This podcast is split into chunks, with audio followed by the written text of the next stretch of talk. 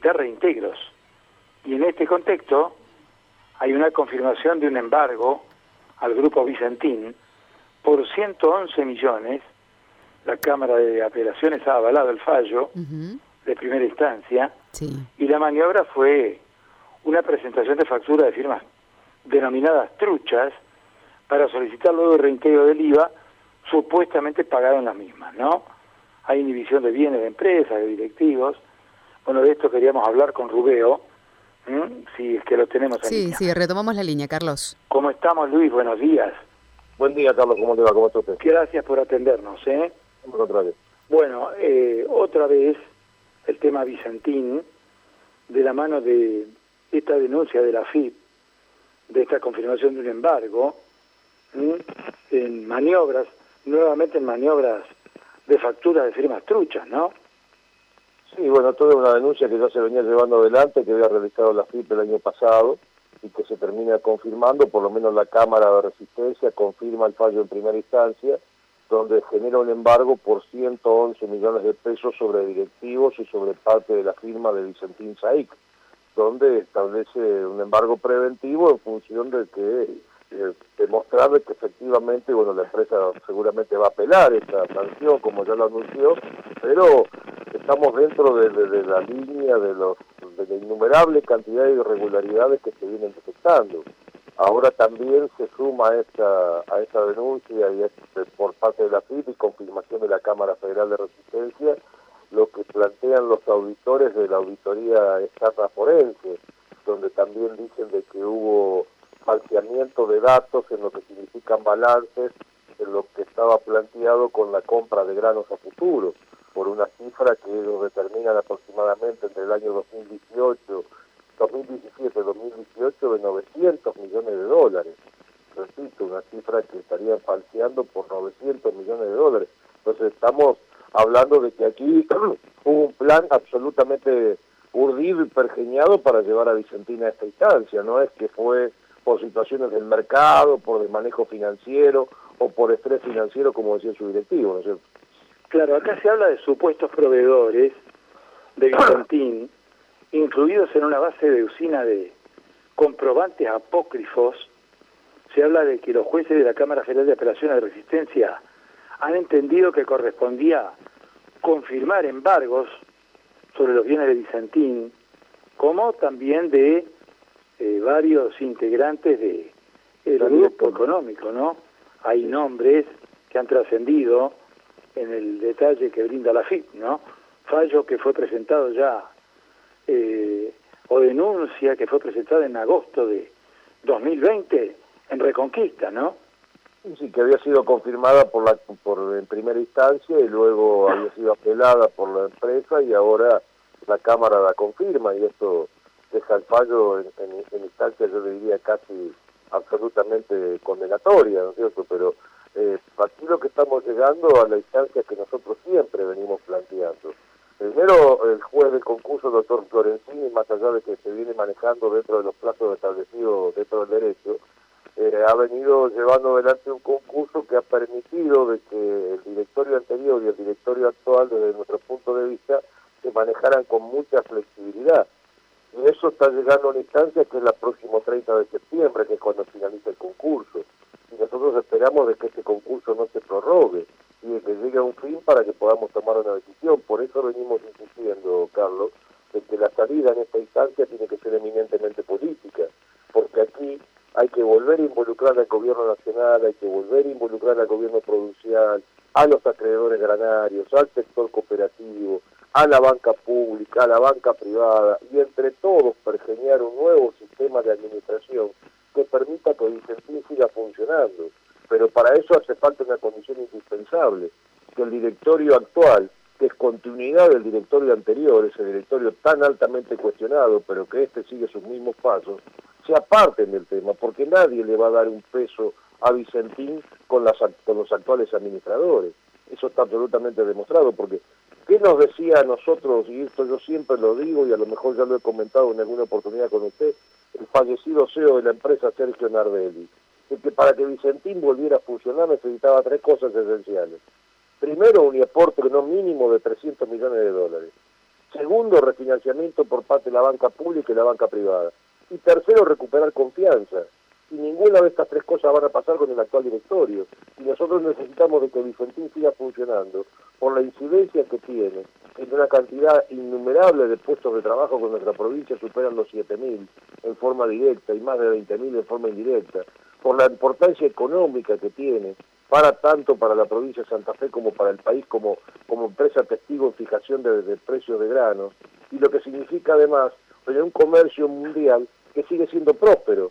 Entonces, si nosotros no logramos de que estos actores que yo mencioné anteriormente vuelvan a juntarse y a ponerse alrededor de una mesa para ver cómo sostenemos Vicentín, vamos al peor de los escenarios, y el peor de los escenarios es la quiebra, Carlos. Claro, eh, uno observa también nombres que son muy, muy conocidos, ¿no? sobre todo en el norte de la provincia, y personalidades vinculadas con distintos sectores empresarios involucradas entre las maniobras que han sido denunciadas, ¿no? Este es un tema también relevante porque... Un tema que, además de ser relevante, yo creo que la justicia en algún momento va a tener que demostrar, porque está, yo le diría que demostrado de una manera palmaria, cómo hubo una convivencia entre el directorio anterior con las autoridades que gobernaron la República en el mandato anterior, me refiero al macrismo, y sobre todo cómo se acelera el proceso de vaciamiento en la empresa desde junio del 2019 a noviembre del 2019. ¿Y qué pasó en junio? En junio pasó que el macrismo pierde las elecciones primarias y allí el Banco de la Nación Argentina, que al cual le debe este grupo le debe 300 millones de dólares, le da en esos seis meses más de 100 millones de dólares más. Y entonces hace que, que ese monto se convierta en una cifra que está haciendo que lo convierta en el principal acreedor nacional al Banco de la Nación Argentina. Pero le da 100 millones en el último mes de noviembre del 19, durante 28 días consecutivos, y que a los 5 días luego, luego Vicentina en transacción de pago. Y eso no hubiera podido pasar si no hubiera habido algún nivel de relación política con las autoridades anteriores, tanto del Banco Central como del Banco de la Nación Argentina. ¿Ustedes desde la Comisión, Luis, eh, creen que la tarea está finalizada o falta todavía o falta todavía determinar no, muchas no, cosas? Nosotros, no, nosotros seguimos trabajando, seguimos recopilando elementos, tenemos planteado, la verdad que la pandemia nos viene perjudicando notablemente, pero tenemos pedidas reuniones con la FIP, tenemos pedidas reuniones con los síndicos, porque nosotros, al igual que la auditoría forense, no coincidimos para nada con el informe de la sindicatura, donde el informe de la sindicatura termina avalando prácticamente cuáles fueron las, los, argumentos planteados por la empresa para entrar en concurso, ¿no es cierto? Eh, nosotros estaremos pidiendo esas reuniones y creemos de que, hay que seguir, mire, el único ámbito público que sigue detalladamente este proceso de Vicentín somos nosotros, los legisladores de la provincia de Santa Fe a través de la comisión que yo presido, que además esta comisión, yo le destaco un valor importante, ¿sabe cuál es? de que participamos todos los sectores políticos. Esta no es una comisión parcial que está integrada por un grupo de legisladores, esta representa al 50, al 100% de la Cámara de Diputados, porque están los 12 bloques y los 12 integrantes. Y hasta ahora todos los dictámenes que hemos llevado adelante lo hemos logrado por consenso.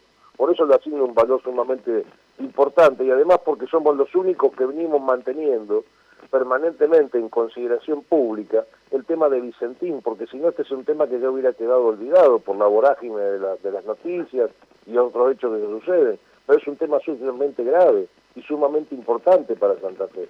Le vuelvo a decir, Carlos, es la empresa más importante que tenemos en Santa Fe. Usted imagínese el impacto que significa la desaparición de este grupo en la zona de Reconquista y Avellaneda. Usted imagínese que en ese lugar debe haber no menos de 2.500 personas que cobran salario todos los meses, que de un día para el otro dejen de cobrar ese salario y dejen de gastar en ese circuito económico de, ese eje que entre las dos ciudades. Se van a convertir en ciudades fantasmas y esto va a ser un golpe notable para nuestra provincia y para nuestra economía. Y el gobierno provincial y el gobierno nacional van a tener que salir en auxilio. Por eso yo insisto de que volvemos, necesitamos volver a involucrar a las máximas autoridades de la República. Nosotros venimos hace ya bastante tiempo pidiéndole una audiencia al presidente de la República para imponerlo de este tema. Se lo hemos planteado al gobernador a través de su ministro de Gobierno y del, ministro, del secretario de Seguridad, el doctor Somagli, planteándole de que nosotros necesitamos de que los estados se vuelvan a involucrar, porque esto tiene un impacto directo en la incidencia económica y social de nuestra provincia. Bueno, por eso sigo diciendo de que la comisión todavía tiene muchísimo trabajo por delante. Sí, son cifras multimillonarias en dólares, ¿no? Las que se manejan y uno no deja de sorprenderse cómo se puede haber maniobrado de semejante manera. Evidentemente aquí ha habido connivencia política, ¿no? Pero mire, cuando usted mira la cifra, que no la digo, no la dice la comisión ni la dice Rubeo, sino que la dice la sindicatura del concurso, estamos hablando de una cifra de 1.400 millones de dólares por todo concepto. Repito, porque si no parece que uno a veces se equivoca con los montos. 1.400 millones de dólares que se le deben a los productores, que se le debe a los estados, que se le debe a la banca pública, que se le debe a la banca internacional. Esta, esta situación de de haber especificado en su momento la deuda de muchísimos productores de nuestra provincia y de provincias vecinas, a muchos de ellos lo está llevando a una situación casi de desaparición. Por eso nosotros decimos de que Vicentín necesitamos que vuelva a trabajar. Si hay una cosa que nosotros queremos es volver a reivindicar los tres ejes con los cuales le dimos constitución a esta comisión, que el primero era defender los puestos de trabajo, el segundo evitar la extranjerización total de la empresa y el tercero saber dónde está la plata. Y en esos tres ejes nosotros queremos seguir trabajando, pero para que esto suceda necesitamos que Vicentín, Vicentín siga trabajando. Porque además los acreedores no va a cobrar ninguno, Carlos. En esta instancia hoy Vicentín está trabajando a fazón. ¿Eso qué significa? Que tiene alquiladas sus instalaciones. Eso le da dividendos exclusivamente para pagar salarios. Y es lo que vienen haciendo hasta la fecha. Por eso no hay conflictos en la calle. Pero con esto no, no, no hay un solo de ninguna posibilidad de que ningún acreedor cobre lo que le debe. Estamos hablando de más de 1.700 acreedores. Esto tiene un impacto altísimo, ¿no es cierto? Pero bueno, en esta instancia estamos hoy, ¿no Muy bien.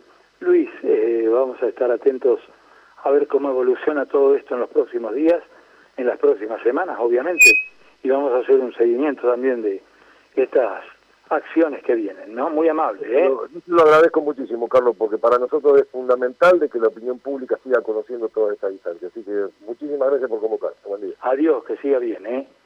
Luis Rubeo, ¿eh? diputado provincial, presidente de la comisión que investiga esta tremenda causa Vicentín, ¿no?